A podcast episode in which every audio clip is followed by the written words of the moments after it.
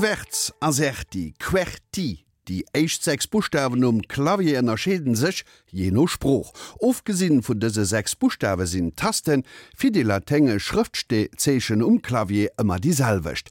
Weie zu dësem Standard kom, Doriwer Öllomei vun der Angelika Tommy am ABC der Alltagsdinge. Auf der Computertastatur reihen sich die Zahlen von 1 bis 9 in gewohnter Ordnung aneinander.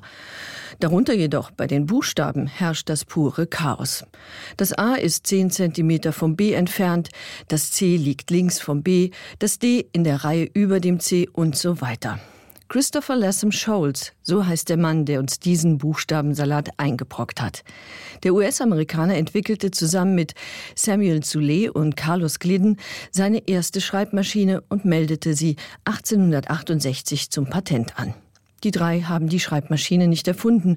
Bereits 1714 ließ sich der Brite Henry Mill die erste Schreibmaschine patentieren, die jedoch vermutlich nur auf dem Papier existierte. Im 19. Jahrhundert wurden in Europa und Amerika die verschiedensten Schreibmaschinen erfunden und gebaut.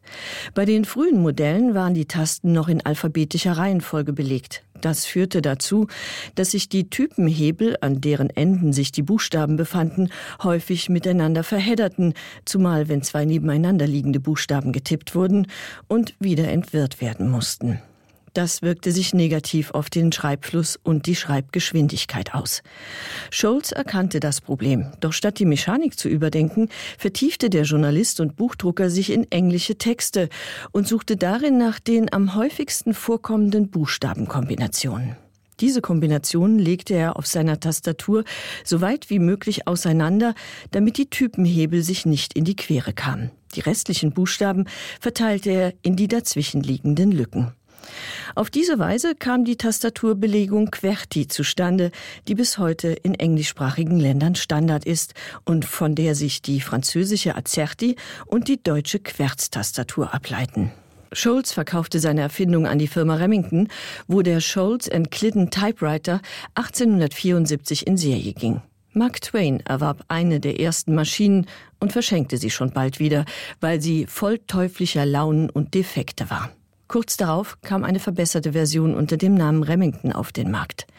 Scholz Tastaturbelegung entwickelte sich zum Standard, obwohl es durchaus Alternativen gab. In Tippwettkämpfen konkurrierten die Maschinenhersteller um die schnellste Tastatur.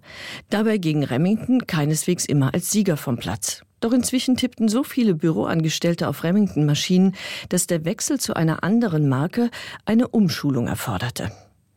Eine Umschulung auf sein System würde sich innerhalb kürzester Zeit amortisieren, versprach der Washingtoner Professor August Dvorak.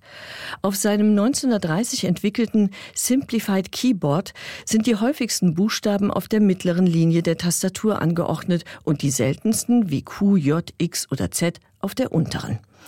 1944 kam eine Studie zu dem Ergebnis, dass Dvoraks Layout schneller sei als QWERTY. Allerdings wurde die Studie nie anerkannt, denn im Rahmen der Studie traten Laien, die kaum oder wenig tippen konnten, gegen geübte Zehnfingerakrobaten an. Und hinter der Studie steckte kein anderer als der Erfinder selbst, August Dvorak.